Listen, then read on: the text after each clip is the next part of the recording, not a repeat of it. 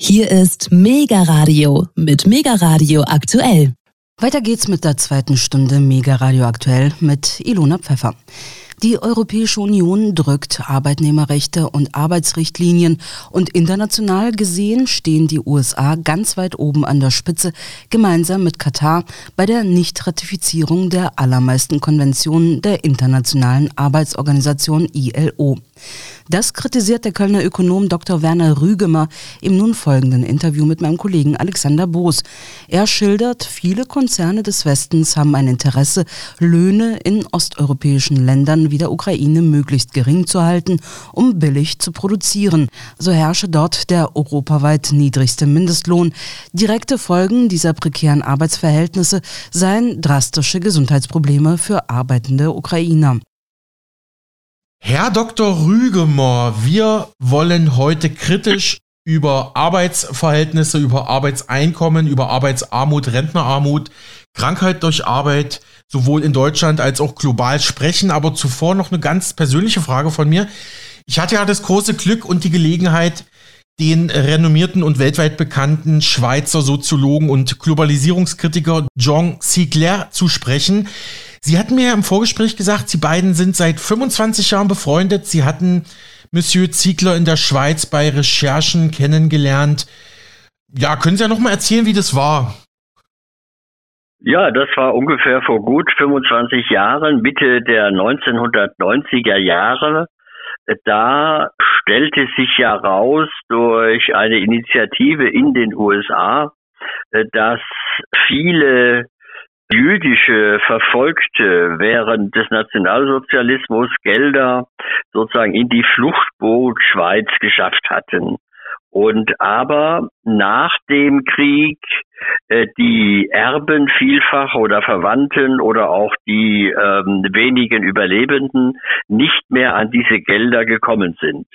Und da äh, brach ja dann sozusagen aus diesem Anlass die brachen die Strukturen des äh, globalen Finanzplatzes Schweiz auf und äh, was ja dann sich nicht nur auf äh, die äh, Konten äh, von äh, Juden bezog, sondern überhaupt auf die Förderung der internationalen Wirtschafts- und Finanzkriminalität durch Institutionen, Banken der Schweiz. Und da bin ich dann längere Zeit in der Schweiz gewesen, habe viele Interviews mit Bankern und äh, Wissenschaftlern und eben auch mit Abgeordneten gemacht. Und da war damals noch eben Jean Ziegler, auch Abgeordneter der Sozialistischen Partei im Berner Parlament. Und äh, da habe ich dann auch Interviews gemacht, die dann im Deutschlandradio, Westdeutscher Rundfunk und so weiter äh, mitgesendet worden sind. Und äh, seitdem sind wir im Kontakt geblieben. Ich habe ihn auch mal in Genf besucht, er war mal hier in Deutschland und wir sind da im Austausch. Mhm. Ich hoffe, Sie waren mit dem Interview, was ich mit John Ziegler, Ihrem Freund, führen durfte, zufrieden. Ich hatte ihn ja schon Ja, geschickt. natürlich. ja, danke. Herr Dr. Rügemer, ähm, kleiner Lesertipp, kleiner Hörerhinweis. Ihr neues Buch Verhängnisvolle Freundschaft, wie die USA Europa erobert, erscheint ja demnächst im Papyrossa Verlag. Das werden wir in naher Zukunft natürlich auch ausführlich in einem weiteren Interview besprechen. Aber schon mal als kleiner Trailer, als kleine Vorausschau, was können Ihre Leserinnen und Leser in Ihrem neuen Werk erwarten? Ja, also es ist ja äh, deutlich geworden für viele äh, jetzt erst mit der Corona-Politik durch die äh, führende Rolle der amerikanischen Pharmakonzerne und dann jetzt ähm, im äh, Krieg in der Ukraine, dass da die USA sozusagen die Bedingungen stellen, äh, auch für die europäischen NATO-Mitglieder und auch für äh, den besonders wichtigen sozusagen Bündnispartner Bundesrepublik Deutschland eben auch zu Lasten der Bundesrepublik Deutschland mit äh, erheblichen langfristigen Folgen für die Deindustrialisierung. Und das habe ich in dem Buch mal sozusagen historisch rückverfolgt äh, seit äh, der äh, seit dem Ersten Weltkrieg bis hin dann zum Zweiten Weltkrieg wie die USA sozusagen schrittweise in Europa eingedrungen sind, ne, in diesem, sagen wir mal, Zangengriff zwischen Investitionen, Regulierungen und Militär. Hm, hochinteressant. Also ich freue mich schon, das Buch zu lesen, Herr Dr. Rügemer. Hören wir uns ja bald wieder, aber lassen Sie uns jetzt mal zu unserem eigentlichen Kernthema, die Arbeitsverhältnisse kommen. Ich glaube, wir müssen erstmal vielleicht Begriffe definieren. Wie würden Sie Arbeitsverhältnisse, das Arbeitsverhältnis, Arbeitseinkommen, Arbeitsarmut erstmal grundsätzlich definieren? Ja, also ich gehe ja von den äh, Konventionen der Internationalen Arbeitsorganisation aus. Das ist ja eine Unterorganisation der UNO.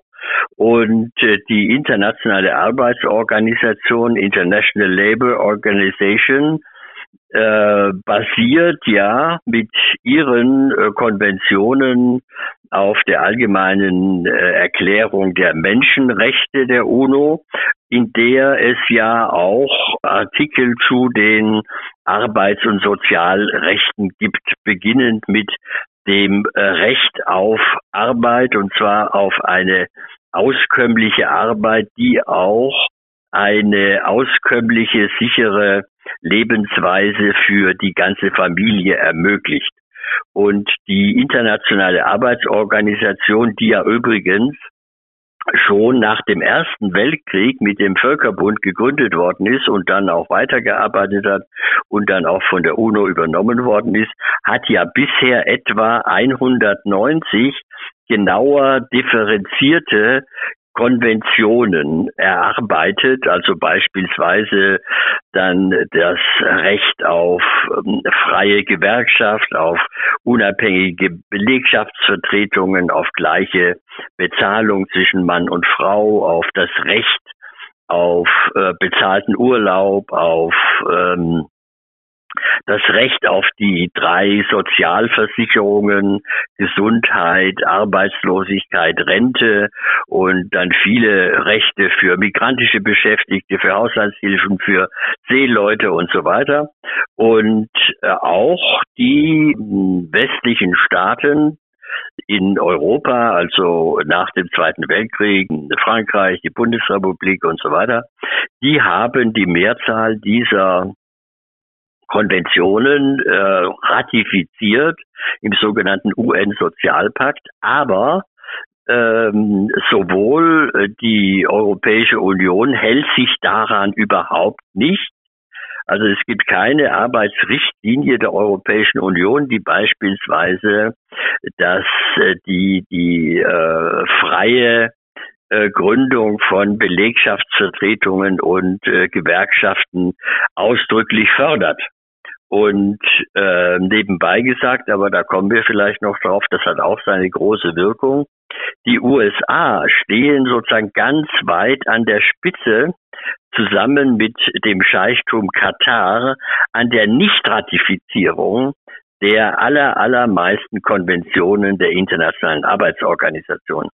Und da entsprechend kommt dann natürlich auch in den USA besonders und natürlich auch in den Konzernen, die in den USA ihren Sitz haben, aber mit globalen Lieferketten bis nach Taiwan, China, Indonesien, Kolumbien, Mexiko und so weiter arbeiten.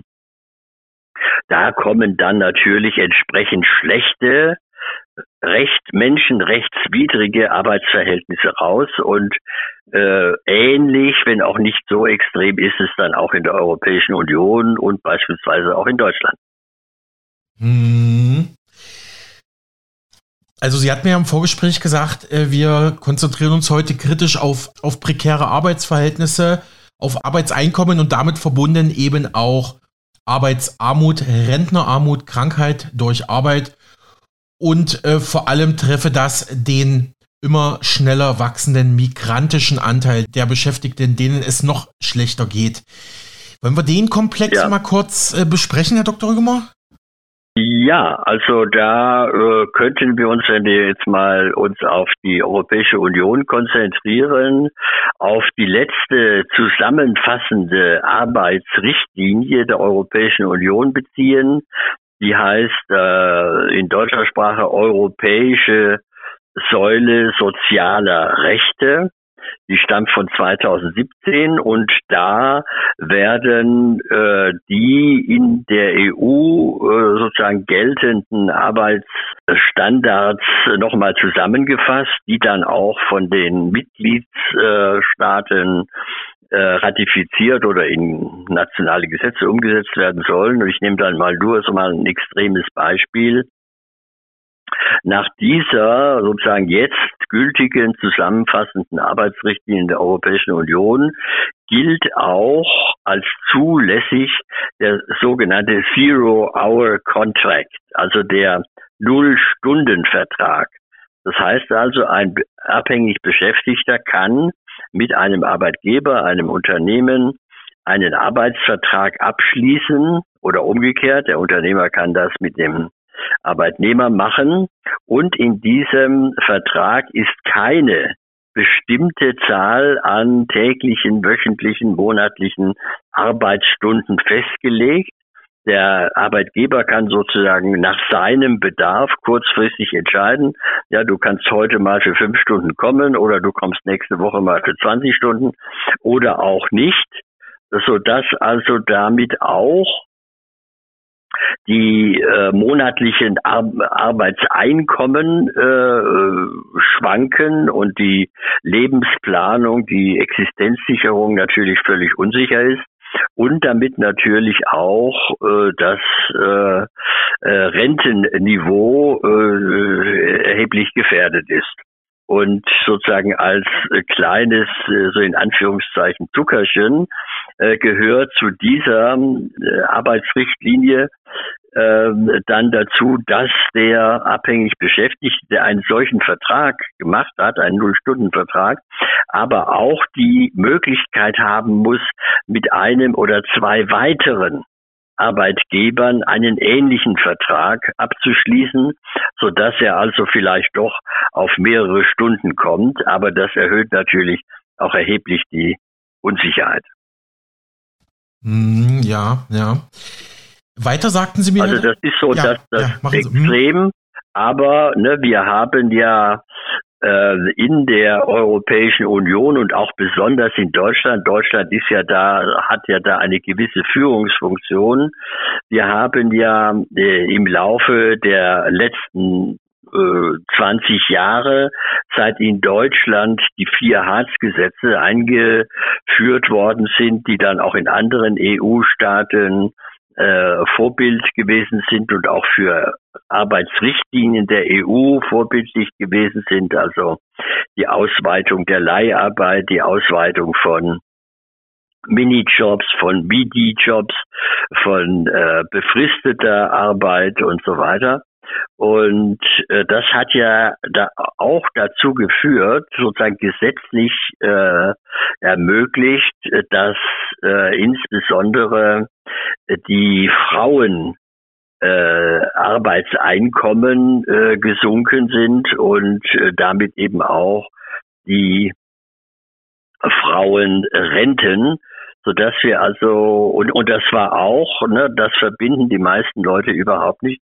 Und das ist auch unter der Dauerkanzlerin Angela Merkel in Deutschland so fortgesetzt worden, ne, so dass wir heute, wir haben ja heute zufällig den äh, Internationalen Frauentag ja öffentlich auch festgestellt wird, Deutschland führt mit einem durchschnittlichen Mindereinkommen von Frauen in der Arbeit von 18 Prozent gegenüber Männern, ne, da ähm, verletzt ja nachhaltig millionenfach Deutschland die äh, menschenrechtliche Vorgabe der UNO und der Internationalen Arbeitsorganisation. Ja, vielen Dank für diese Ausführungen, Herr Dr. Rügemor. Sie sagten mir ebenfalls im Vorgespräch, die Arbeitsverhältnisse insgesamt sind in der oder die prekären Arbeitsverhältnisse insgesamt sind in der deutschen europäischen und US-amerikanischen Öffentlichkeit und bei den dortigen Regierungen ein Tabu. Sie nannten das richtig ein Tabu, auch in der kritischen Gegenöffentlichkeit und in der Umwelt- und Klimaschutzbewegung sowieso. Warum, warum ist das ein Tabu? Ähm, ich meine, die Nachrichten bringen es ja doch mal hin und wieder, selbst die Mainstream-Nachrichten. Ja, ab und zu wird ja äh, über niedrige Löhne und so weiter berichtet, aber es wird vermieden, dass ähm, äh, beispielsweise mit der aktiven Rolle der Europäischen Union in Verbindung zu bringen. Ne, die Europäische Union ist ja seit ihrer Gründung eine äh, hochbezahlte Bürokratie, die aber äh, im Prinzip äh, das Ziel verfolgt, die Gewinnbedingungen für die privaten Unternehmen zu verbessern, wozu eben auch äh, die verschiedensten inzwischen entwickelten Formen der Niedriglöhnerei gehören. Und zu dieser äh, Niedriglöhnerei, die von der Europäischen Union seit ihrer Gründung sozusagen gezielt organisiert wird, gehört ja auch, dass die neuen äh, osteuropäischen Mitgliedstaaten ähm, zu einem riesigen Reservoir von äh, migrantischer Billig- und Niedrigarbeit äh, gemacht worden ist, beispielsweise für die bekannte, das ist eher so eine, noch so eine bekanntere Form, also die äh, Saisonarbeit für in Deutschland, äh, ne, für das Spargelstechen und äh, für das Obst, Apfelpflücken und so weiter. Aber dieses riesige Reservoir, ähm, Ungarn, baltische Staaten, äh, Polen, Rumänien, Bulgarien, ne, dieses riesige Reservoir von migrantischer Beschäftigung gilt ja dann auch für Krankenschwestern, für Ärzte, für die häusliche Pflege, und äh, für den Bau und äh, für niedrige Arbeiten in der Sicherheitsbranche und so weiter. Und äh, weil dieses große Reservoir für die reicheren äh, westlichen EU-Mitgliedstaaten aus Osteuropa inzwischen teilweise erschöpft ist. Deswegen geht ja seit der Corona-Politik äh, die Europäische Union und eben auch zum Beispiel die Einzelregierungen wie die deutsche Bundesregierung sind seit 2000 20 dazu übergegangen, migrantische Beschäftigte von außerhalb der Union aus sogenannten Drittstaaten zu holen.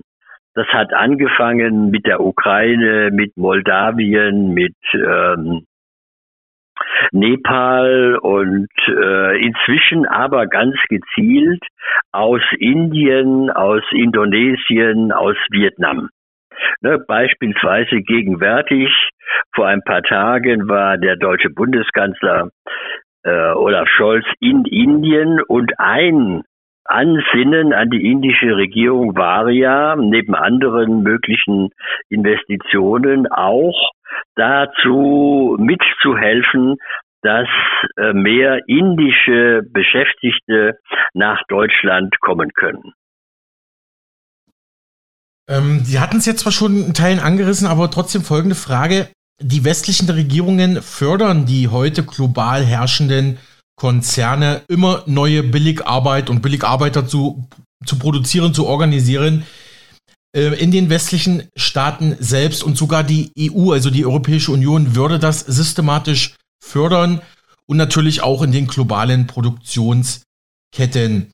Das heißt, Sie sagten mir, Herr Dr. Rügemer, die EU fördere seit ihren Anfängen erstens die menschenrechtswidrige Niedriglöhnerei und zweitens als Teil davon die nochmal schlechtere migrantische Beschäftigung, wo man sich Osteuropa und vor allem auch die Ukraine als Reservoir für Niedriglöhnerei sozusagen bereithält, dass man immer schöne billige Arbeitssklaven hat. Jetzt nutze ich mal, glaube ich, ihr, ähm, ihr Wording. Ja. Äh, meine Frage dazu, können Sie das belegen, dass die Europäische Union tatsächlich Niedriglöhnerei fördert damit man eben äh, ja für globale Produktionsketten immer wieder billige und teilweise auch entrechtete Arbeitnehmer hat.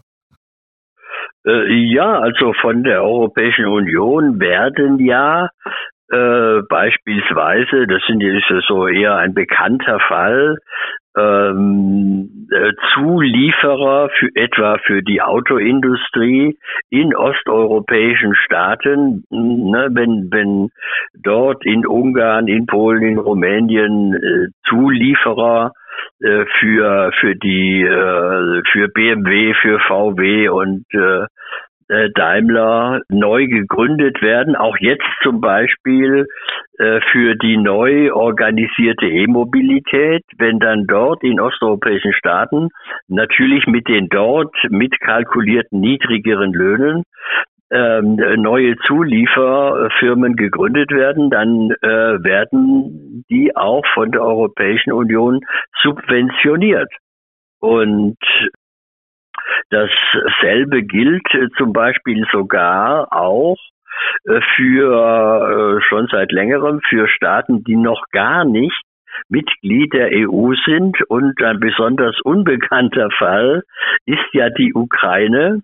Also in der Ukraine gibt es allein aus der Bundesrepublik Deutschland etwa äh, oder für Unternehmen in der Bundesrepublik gibt es in der Ukraine etwa 2000 Zulieferfirmen, die mit extrem niedrigen Löhnen sozusagen einfachste Vorarbeiten für äh, westliche, zum Beispiel Textilunternehmen machen.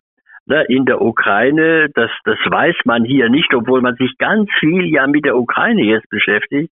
In der Ukraine gilt seit drei Jahren der gesetzliche Mindestlohn von 1,21 Euro pro Stunde.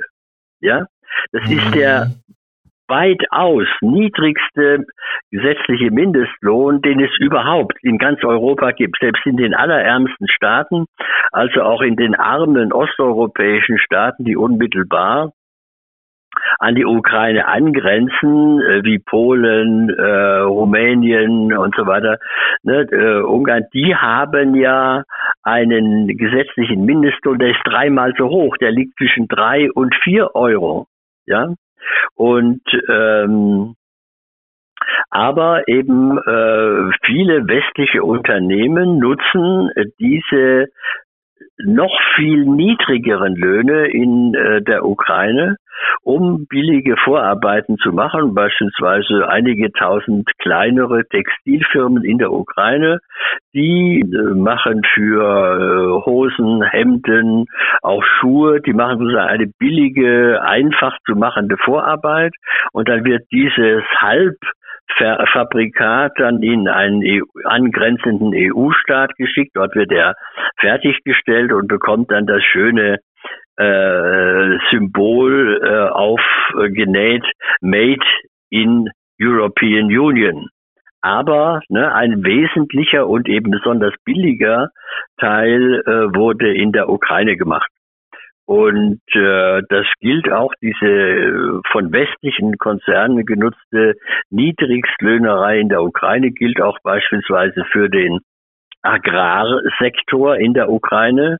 Ne, da haben wir einheimische Oligarchen riesige äh, Ländereien von den kleinen Bauern gepachtet das sind ja bis zu 500.000 Hektar, die mhm. einzelne Oligarchen, äh, was weiß ich, pro Hektar 100 äh, Euro pro Jahr äh, gepachtet haben. Und dort äh, lassen ja die Oligarchen durch amerikanische ähm, Agro-Business-Konzerne ähm, wie ähm, John Deere, also den größten äh, Hersteller von äh, Landmaschinen, Traktoren, Sämaschinen, Erntemaschinen und so weiter, dann die Arbeiten ausführen und da können dann eben auch arme Bauern für einen Niedriglohn äh, ne, die wenigen Arbeiten zum Billigtarif ausführen, die dann eben in diesem hochautomatisierten Agrobusiness dann noch übrig bleiben.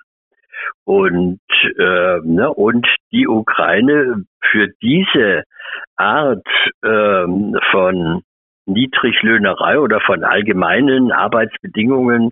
Da gelten ja auch dann besonders äh, freie Bedingungen für Unternehmer, wo die müssen also beispielsweise eine Kündigung nicht begründen und so, die können einfach entlassen und sagen, na, du gehst jetzt, da brauchst du keine Kündigung, äh, keine Kündigungsbegründung und so weiter. Und aber seit vielen Jahren wird die äh, Europäische Union auch aus den beiden europäischen Investitionsbanken EIB, Europäische Investitionsbank und Europäische Bank für äh, Entwicklung äh, subventioniert, mit billigen Krediten versorgt. Ja, und und und dieses äh, äh, dieses äh, ne, also weil ich gesagt habe, die Arbeitsverhältnisse im westlichen Kapitalismus und auch in der Europäischen Union sind im Prinzip ein Tabu. Zum einen äh, dass die aktive Rolle der Europäischen Kommission, der Europäischen Union da nicht mit in Verbindung gebracht wird und dass eben auch die Verarmung der osteuropäischen Staaten, die ja dazugehört, und dann eben die nochmal extremere Verarmung der Menschen, der abhängig Beschäftigten der Ukraine, das wird ja absolut äh, tabuisiert. Und wir kennen das ja auch aus den USA. Dort ist ja diese systemische Massenerscheinung Working Poor Ne, in, in den 1980er Jahren hat sich die in den USA ja sozusagen als Dauerphänomen festgesetzt. Working Poor, das bedeutet, du hast Arbeit, du bleibst aber arm.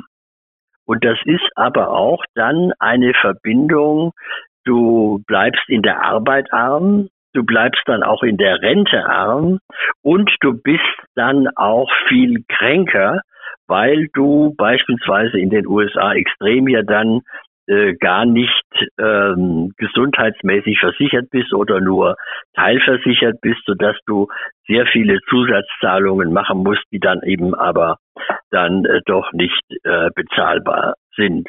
Und in diesem Zusammenhang ist äh, die ukrainische Mehrheitsbevölkerung die kränkeste in ganz Europa geworden.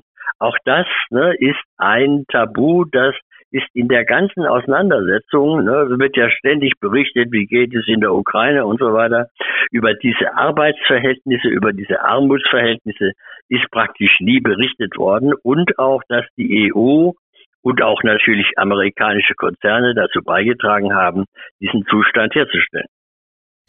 Ja, sehr interessante Anmerkungen von Ihnen. Erlauben Sie mir ein paar kurze Einschübe. Erstmal, ich habe vor ein paar Tagen in den Nachrichten gehört, dass die sogenannte Europäische Investitionsbank der EU, die sitzt in Luxemburg und die stellt auch immer wieder billige Kredite für die Ukraine zur Verfügung. Ähm, diese Bank hat gesagt, wir können aktuell keine Kredite mehr an die Ukraine vergeben, weil die politische, äh, weil der politische Rückhalt aus Brüssel fehlt. Die Politik, die EU-Politik wolle derzeit keine billigen Kredite für die Ukraine garantieren. Ich schließe daraus vielleicht schon so was wie ein Beginn einer nächsten großen Finanzkrise vielleicht. Dann hatten Sie sehr interessant gesagt, die Krankheitsquote sei bei den Ukrainern europaweit oder weltweit gesehen mit am höchsten. Das weiß ich jetzt nicht mehr. Auf jeden Fall ja. ist das eine hohe Krankheitsquote und die wird ja wiederum gefördert durch eine Politik aus Brüssel und von den großen EU-Staaten wie Frankreich, Deutschland etc., die quasi diese Niedriglöhnerei, diese, diese Mini-Löhne, nenne ich es jetzt mal, in der Ukraine fördern. Und auf der anderen Seite dann aber immer wieder sagen, ja, wir müssen ja wirklich Gelder in, ins Ausland geben, um dort äh, beispielsweise Fluteopfern zu helfen oder, oder anderes. Ne? Und das ist sicherlich die Doppelmoral, die Sie dabei anprangern, Herr Dr. Rügemer. Äh, ja, also wir sprechen ja von dem Zustand vor dem Krieg. Ja, okay. also mhm. diese Arbeits- Einkommensarmut, diese Rentenarmut und diese damit verbundene, dieser verbundene Krankheitszustand. Ne, das ist ja sozusagen im, im Laufe der aus dem Westen, aus den USA, von der Europäischen Union äh, geförderten Selbstständigkeit der Ukraine, das ist ja schrittweise so hergestellt worden.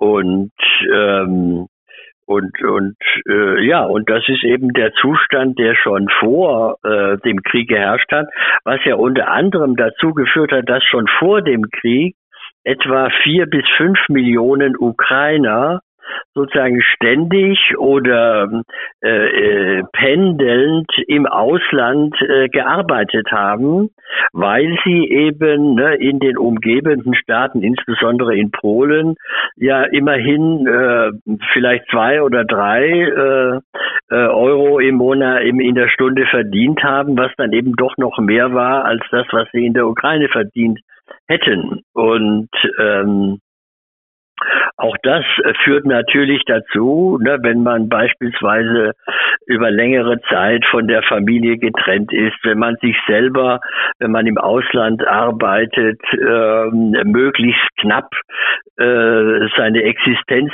führt, weil man ja der armen Familie in der Ukraine möglichst viel zurücküberweisen will und so weiter. Ne? Das fördert ja auch nicht die Gesundheit, das psychische und körperliche Wohlbefinden. Natürlich, natürlich, das ist wohl wahr. Ähm, Herr Dr. Rügemer, Sie hatten mir zur Vorbereitung dieses Interviews ähm, den Aufsatz Ukraine extremes Muster neoliberaler Neuordnung geschickt. Dieser Artikel erscheint im März 2023 in einem Sammelband im Wiener Pro Media Verlag und mit dem Pro Media Verlagschef Hannes Hofbauer durfte ich ja auch schon einige wirklich sehr tiefgründige Interviews hier für Mega Radio aktuell führen, genau wie mit Ihnen, Herr Dr. Rügemer, bin ich auch ja. mal gespannt auf dieses Buch. Darin schrieben Sie zum Beispiel, dass Sie haben jetzt schon einige Punkte genannt, die ich jetzt eigentlich noch als Fragen vorbereitet habe. Zum Beispiel wollte ich fragen jetzt, welche Rolle westliche Agrarkonzerne in der Ukraine spielen, hatten Sie schon gesagt. Dann wollte ich fragen, welche Rolle westliche Textilienkonzerne in der Ukraine spielen, haben Sie auch schon genannt. Aber wenn man das mal ein bisschen noch vom höheren Adlerblick betrachtet, im Prinzip dient die Ukraine und vor allem dient das ukrainische Volk, die ukrainische Bevölkerung westlichen Konzernen als billige Produktions- und Arbeitskräftestätte. Ne? Das, das ist ja so ein bisschen jetzt der Tenor. Ja. Mhm. Gut, dann mache ich mal. Äh, ja, machen Sie bitte. äh, ja, also ähm, äh, westliche Konzerne, also in dem letzten Fall jetzt äh, westliche bekannte Textilkonzerne wie Marx und äh, Spencer und Hugo Boss und äh, Max und äh, äh, Peek und Kloppenburg und C&A und so weiter, die diese äh, Kleidungsstücke, die deren Teile dann auch eben in der Ukraine äh, hergestellt worden sind äh, oder in Nordmazedonien oder in Bangladesch und so weiter, das ist ja einigermaßen bekannt. Aber ähm, äh, in anderen Bereichen und für andere Staaten, äh, sie wollten noch auf die äh, Landwirtschaft kommen, ja? oder? Genau, genau. Also Sie hatten ja geschrieben, dass, warten Sie kurz, hm, habe ich jetzt nicht im Originalzitat. Genau, können Sie gerne noch mal kurz erörtern, ähm, inwiefern oder welches Interesse Agrarkonzerne aus dem Westen in der Ukraine haben?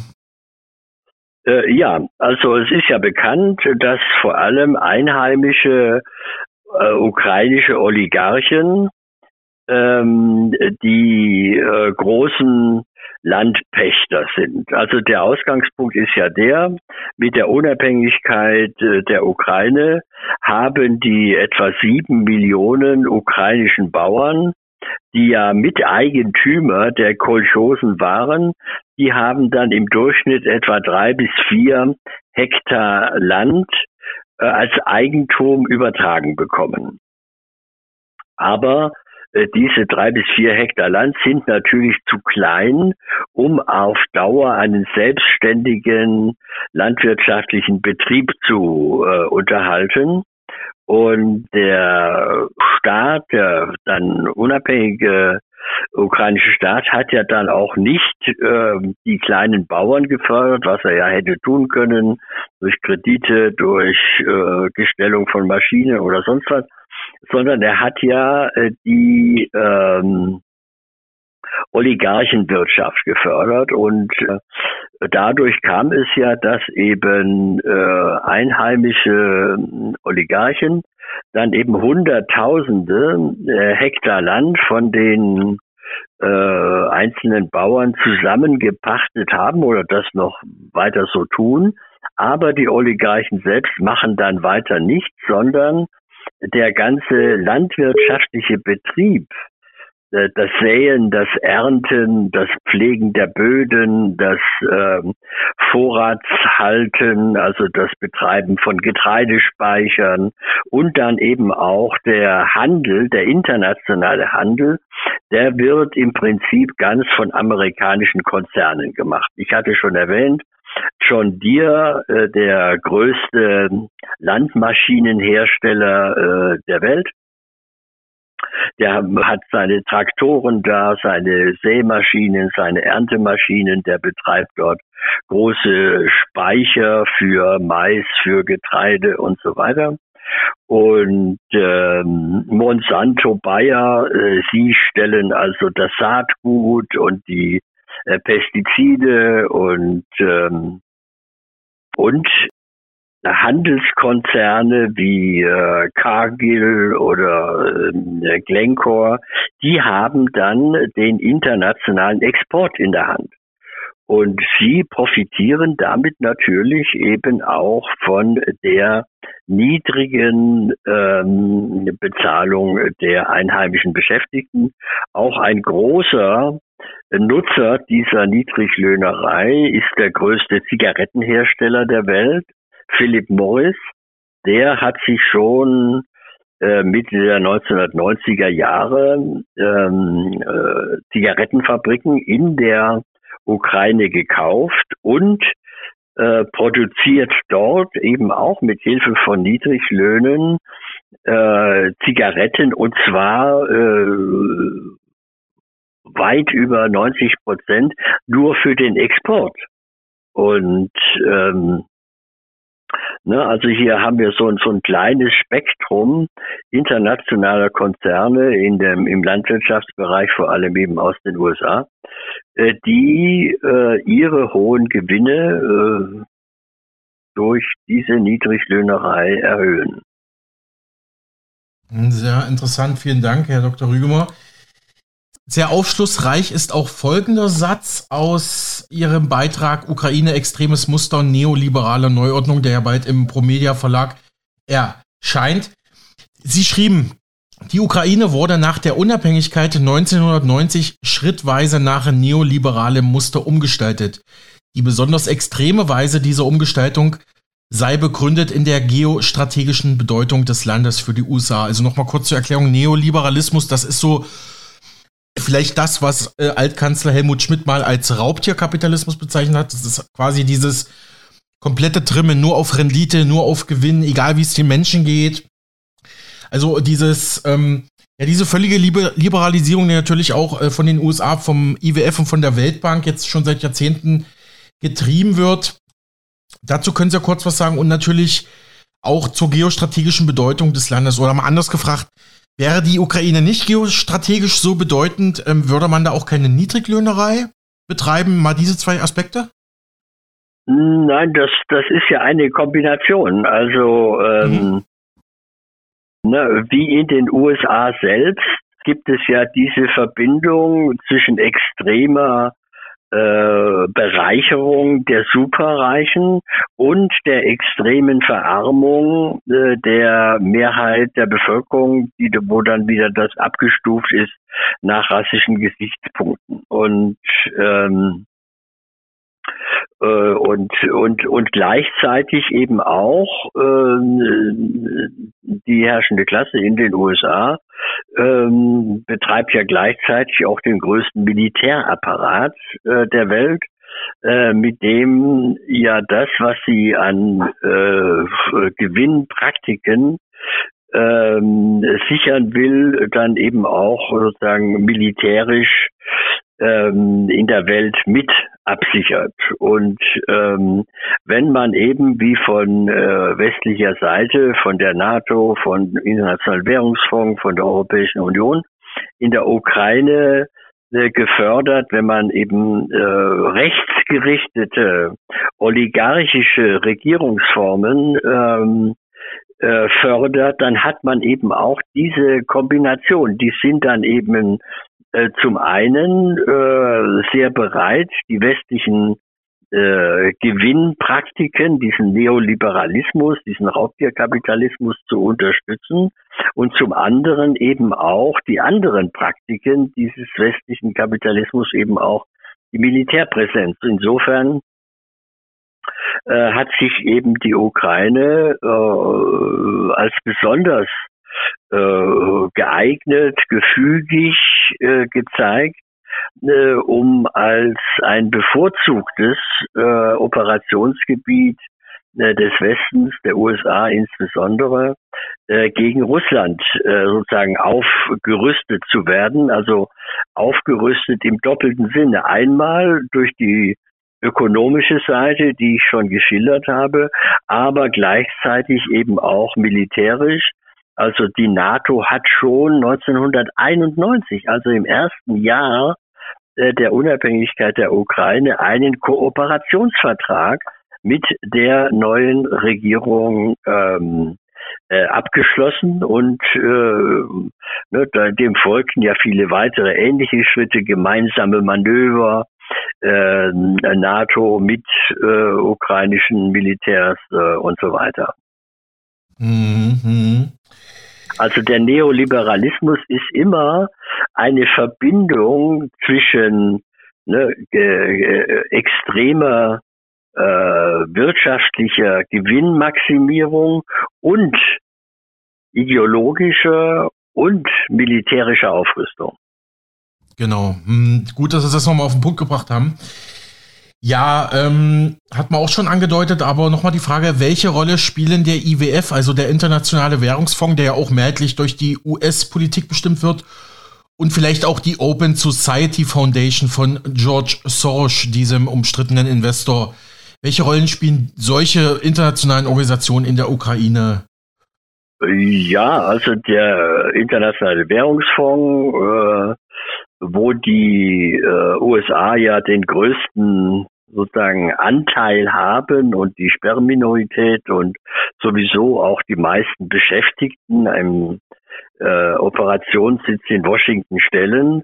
Ne, die, der Internationale Währungsfonds hat ja seine Kredite, die er laufend der Ukraine gegeben hat, bis äh, auch kurz noch vor dem Krieg, ähm, immer, wie, wie das so üblich ist, das ist ja jetzt nicht erstmal nichts Besonderes äh, für die Ukraine, ne, mit Auflagen verbunden, die man jetzt generell ähm, so bezeichnen kann, äh, günstigere Bedingungen für westliche Investitionen zu schaffen. So ist ja der Internationale Währungsfonds mhm. sozusagen äh, seit dem, seit seiner Gründung nach dem Zweiten Weltkrieg sozusagen global ohnehin immer aufgetreten und ähm, hat sich das, hat das dann auch eben gegenüber der Ukraine gemacht und äh, im Unterschied zu anderen Staaten hat der IWF der Ukraine sozusagen länger noch, als es sonst üblich war, Kredite gegeben, obwohl äh, voraussehbar war oder vor, ne, dass äh, die Ukraine das in der üblichen Weise gar nicht zurückzahlen kann, weil die Ukraine ist ja äh, wohl pro Kopf gerechnet der am meisten überschuldete Staat, den es auf der Erde überhaupt gibt. Und ja. aber mhm. trotzdem mhm. hat der IWF weitere Kredite gegeben, aber immer eben Auflagen, auch beispielsweise, das ist vielleicht die wichtigste Auflage in, den, in der letzten Zeit, äh, dass äh, diese Beschränkung, die es äh, bisher gab, nämlich dass nur einheimische Ukrainer äh, Land pachten dürfen, ne, dass diese Beschränkung unter Zelensky aufgehoben worden ist. Ne, äh, demnächst dürfen auch Ausländer Land in der Ukraine pachten und sie dürfen es nicht nur pachten. Und das ist auch nochmal sozusagen eine Verschärfung und äh, eine Auflage des IWF gewesen. Ausländer dürfen nun auch Land in der Ukraine kaufen nicht nur pachten. Hm. Dazu passt auch folgende Meldung, was jetzt zum Beispiel westliche oder was jetzt das Interesse westlicher Rüstungskonzerne in der Ukraine angeht. Zum Beispiel eine, eine Meldung vom 4. März 2023. Der deutsche Rüstungskonzern Rheinmetall will eine Panzerfabrik auf ukrainischem Boden bauen. Das Werk könne für rund 200 Millionen Euro aufgebaut werden, sagte Unternehmenschef Armin Paperger der Rheinischen Post. 400 Panzer pro Jahr seien in der Fertigung möglich, meinte er.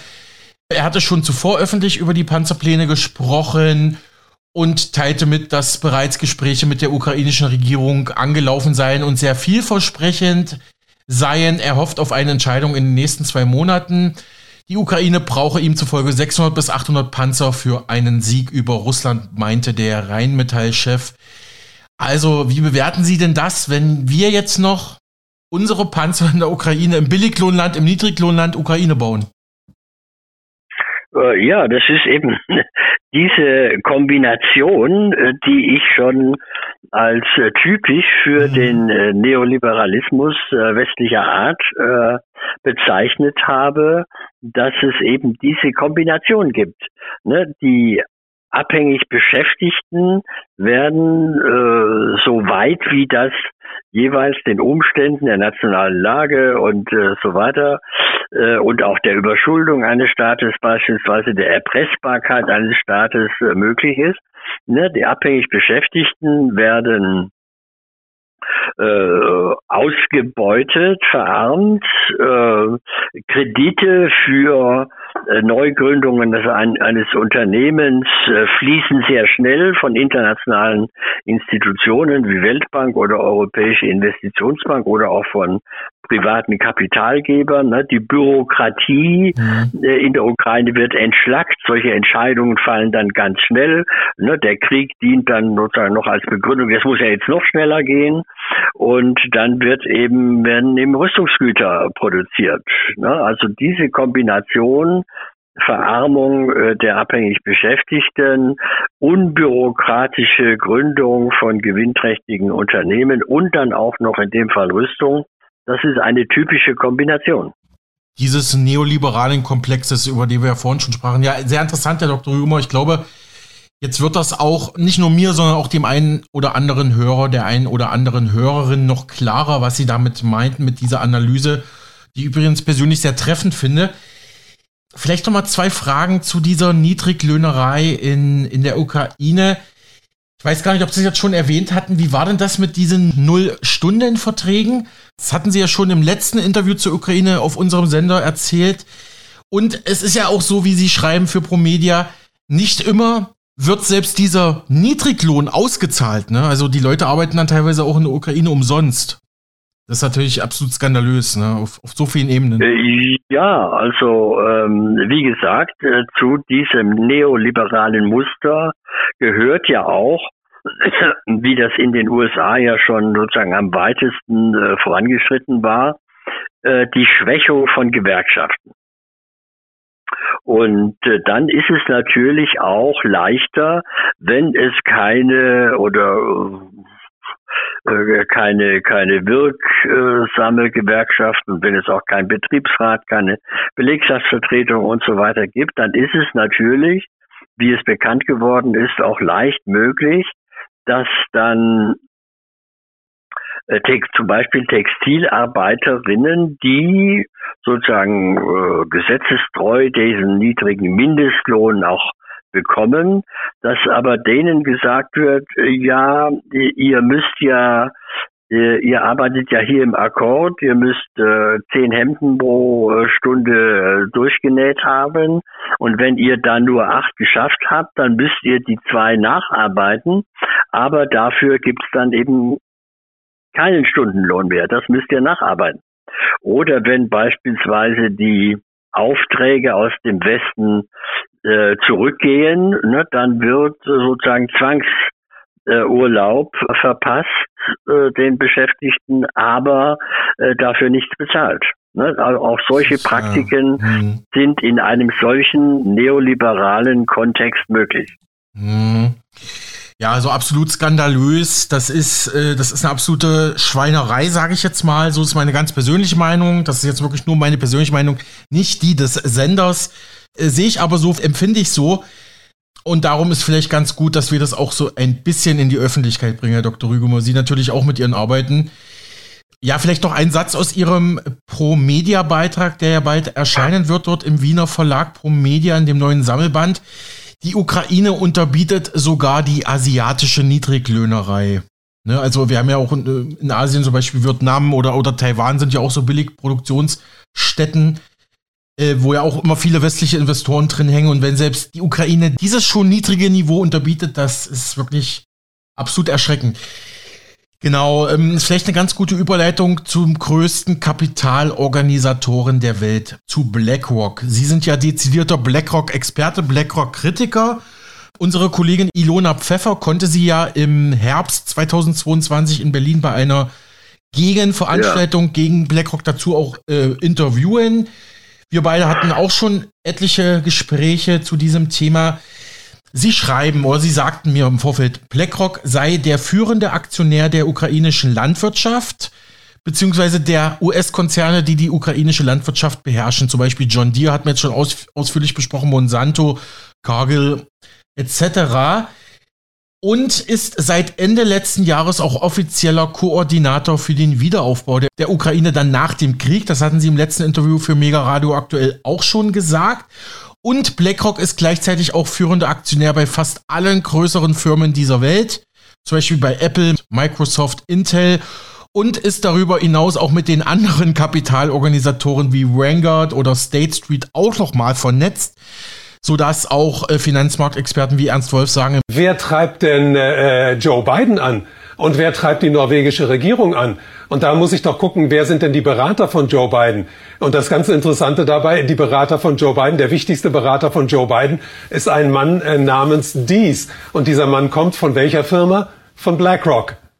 Und wer sind die anderen Verdächtigen? Also wenn wir, wenn wir auch mal die deutsche Regierung damit ins, ins Spiel nehmen, äh, wir wissen ja ganz genau, dass die Minister nicht die entscheidenden Leute sind, sondern die Staatssekretäre. Und auch der, der Bundeskanzler ist eigentlich nur eine Marionette und hinter ihm stehen auch seine Staatssekretäre oder seine leitenden Beamten. Und wer ist der leitende Beamte, äh, der seit Jahren vorher für den Finanzminister Scholz zuständig war und jetzt für den Bundeskanzler zuständig war, ist, dass es ein Herr Cook ist von Goldman Sachs. Und wenn ich bei Goldman Sachs reingucke, wer sind die Haupt Hauptaktionäre von Goldman Sachs, dann fällt mir doch gleich wieder der gleiche Name auf. Das ist auch wieder äh, BlackRock. Also man muss sagen, dass egal was auf der Welt passiert, irgendwie steckt immer BlackRock dahinter. Und das letzte, was wir gesehen haben, der letzte Beweis dafür, äh, der, der äh, für mich auch wieder ganz augenscheinlich war, war der Besuch von Frau Meloni jetzt in, in Berlin.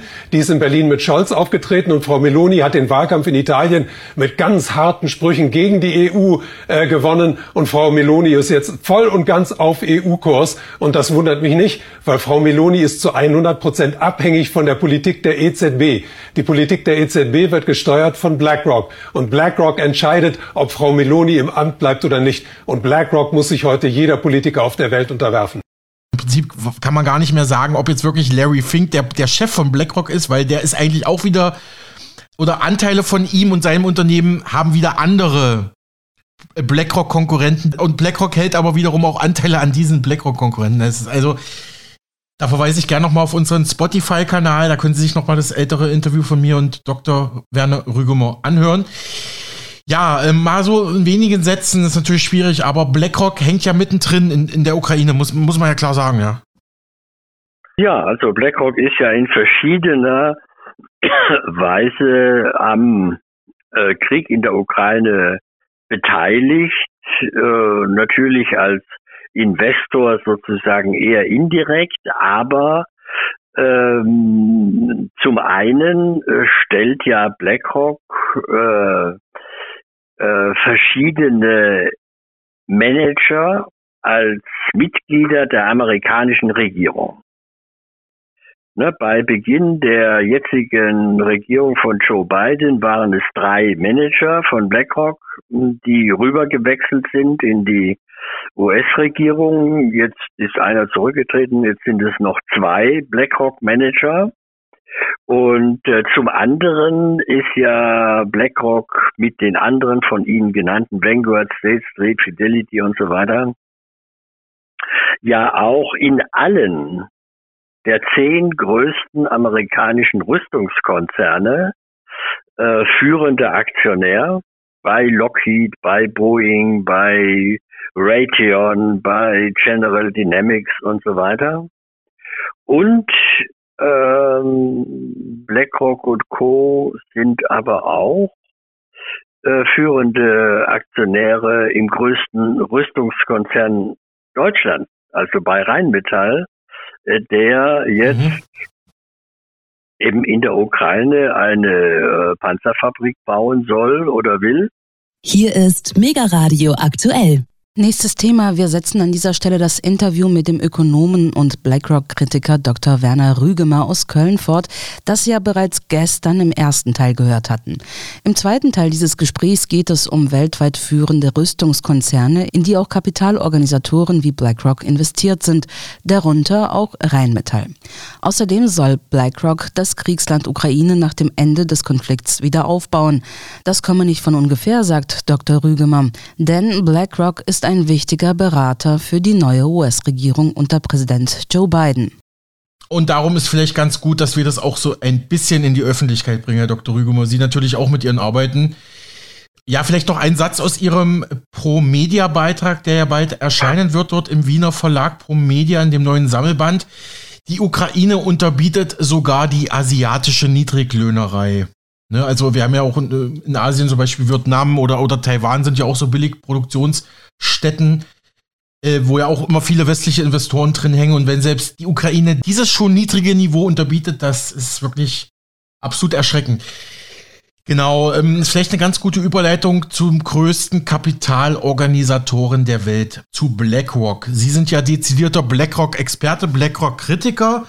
Unsere Kollegin Ilona Pfeffer konnte sie ja im Herbst 2022 in Berlin bei einer Gegenveranstaltung ja. gegen BlackRock dazu auch äh, interviewen. Wir beide hatten auch schon etliche Gespräche zu diesem Thema.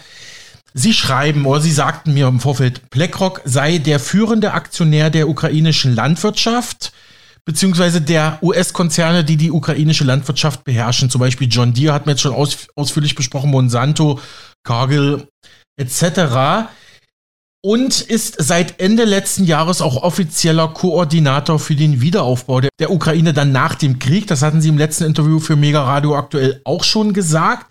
Und BlackRock ist gleichzeitig auch führender Aktionär bei fast allen größeren Firmen dieser Welt.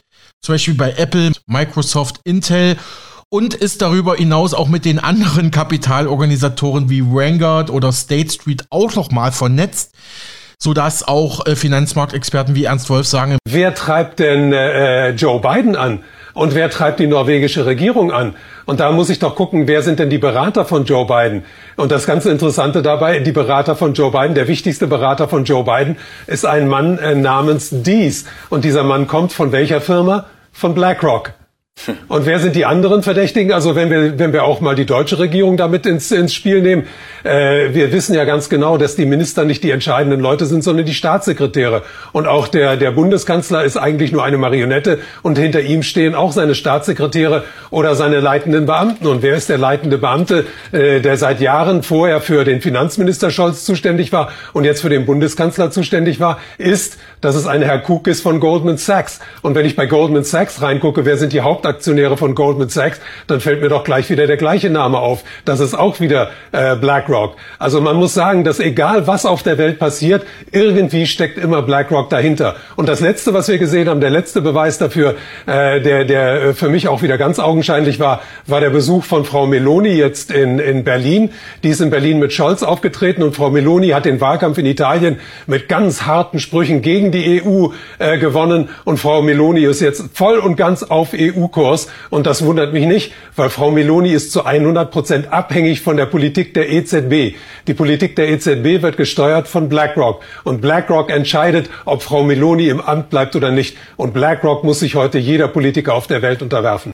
Im Prinzip kann man gar nicht mehr sagen, ob jetzt wirklich Larry Fink der, der Chef von BlackRock ist, weil der ist eigentlich auch wieder oder Anteile von ihm und seinem Unternehmen haben wieder andere BlackRock-Konkurrenten und BlackRock hält aber wiederum auch Anteile an diesen BlackRock-Konkurrenten. also, da verweise ich gerne nochmal auf unseren Spotify-Kanal, da können Sie sich nochmal das ältere Interview von mir und Dr. Werner Rügemer anhören. Ja, äh, mal so in wenigen Sätzen ist natürlich schwierig, aber BlackRock hängt ja mittendrin in, in der Ukraine, muss, muss man ja klar sagen, ja.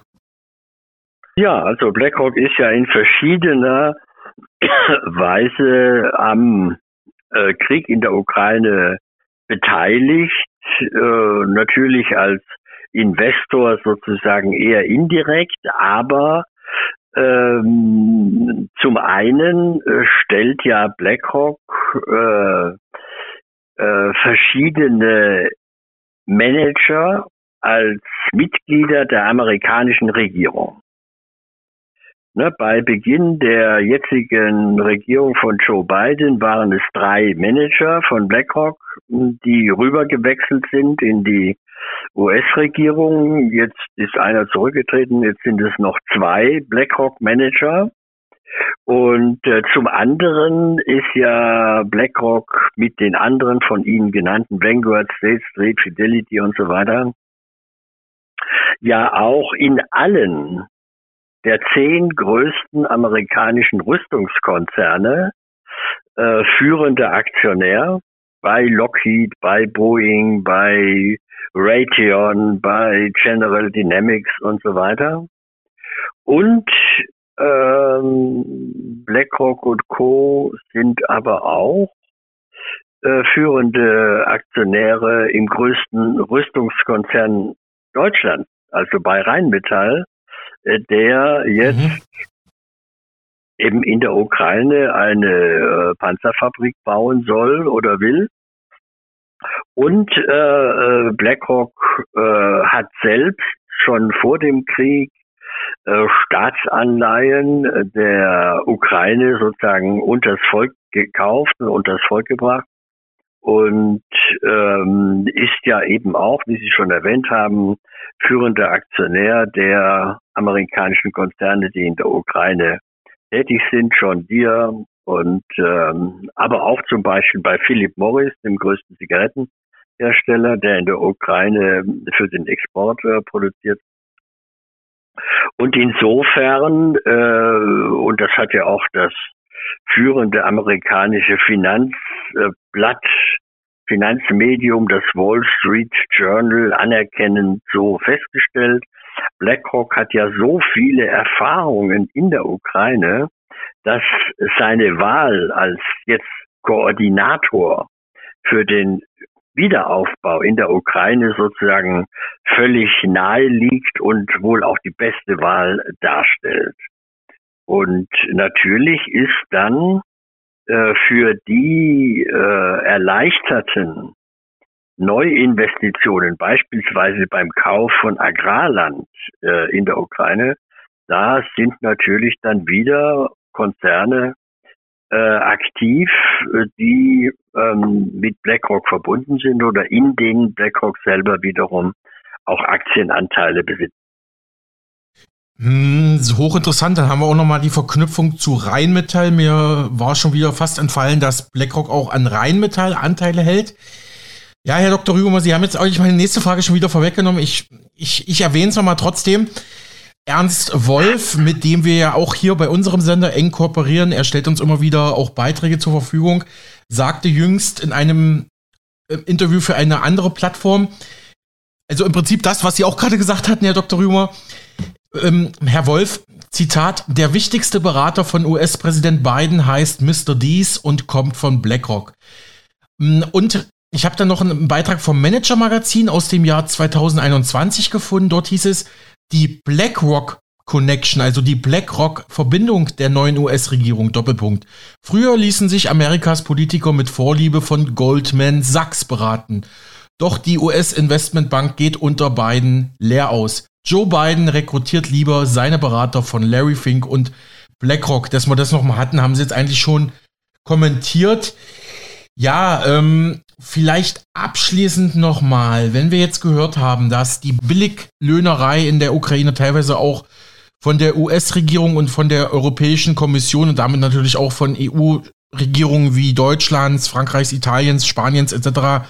gefördert wird ähm, dann ist das natürlich auch ein eklatanter Verstoß, wie Sie sagen, Herr Dr. Rügemor, gegen die Arbeitsrechte in der allgemeinen Erklärung der Menschenrechte und in der internationalen Arbeiterorganisation ILO.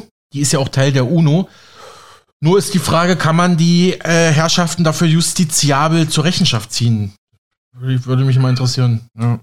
Äh, ja, ja und nein. Also, ja, wie gesagt, die USA, ich hatte das erwähnt, sind zwar Mitglied in der UNO und in der Internationalen Arbeitsorganisation, aber die USA stehen ja ganz an der Spitze zusammen mit Katar in der Nichtratifizierung der aller, allermeisten und auch der wichtigeren Konventionen der Internationalen Arbeitsorganisation. Und insofern ne, sind sie äh, genau da genauso wenig greifbar wie beim Internationalen Strafgerichtshof, wo die USA ja auch nicht Mitglied sind. Äh, und sind ja auch bewusst deshalb nicht Mitglied, damit ihre Soldaten, die im Irak oder sonst wo um sich schießen, auf Zivilisten dann eben auch nicht angeklagt werden können. Und insofern ist das schwer, aber zum anderen ist es ja auch so, wie ich am Anfang erläutert habe, dass ja auch die Europäische Union und wahrscheinlich auch durch einen gewissen Druck äh, aus den USA ja selber äh, die Konventionen der internationalen Arbeitsorganisationen bewusst außen vor lässt. Die werden nie in irgendeiner Arbeitsrichtlinie der EU erwähnt überhaupt. Ne? Und ähm, auch die führenden Gewerkschaften, etwa in Deutschland, die beziehen sich auch nicht auf die internationale Arbeitsorganisation. Und insofern äh, haben wir leider keinen öffentlichen, politischen und auch keinen medialen Druck, äh, um also diese äh, global organisierte Niedrig- und auch in der EU organisierte Niedriglöhnerei anzuklagen.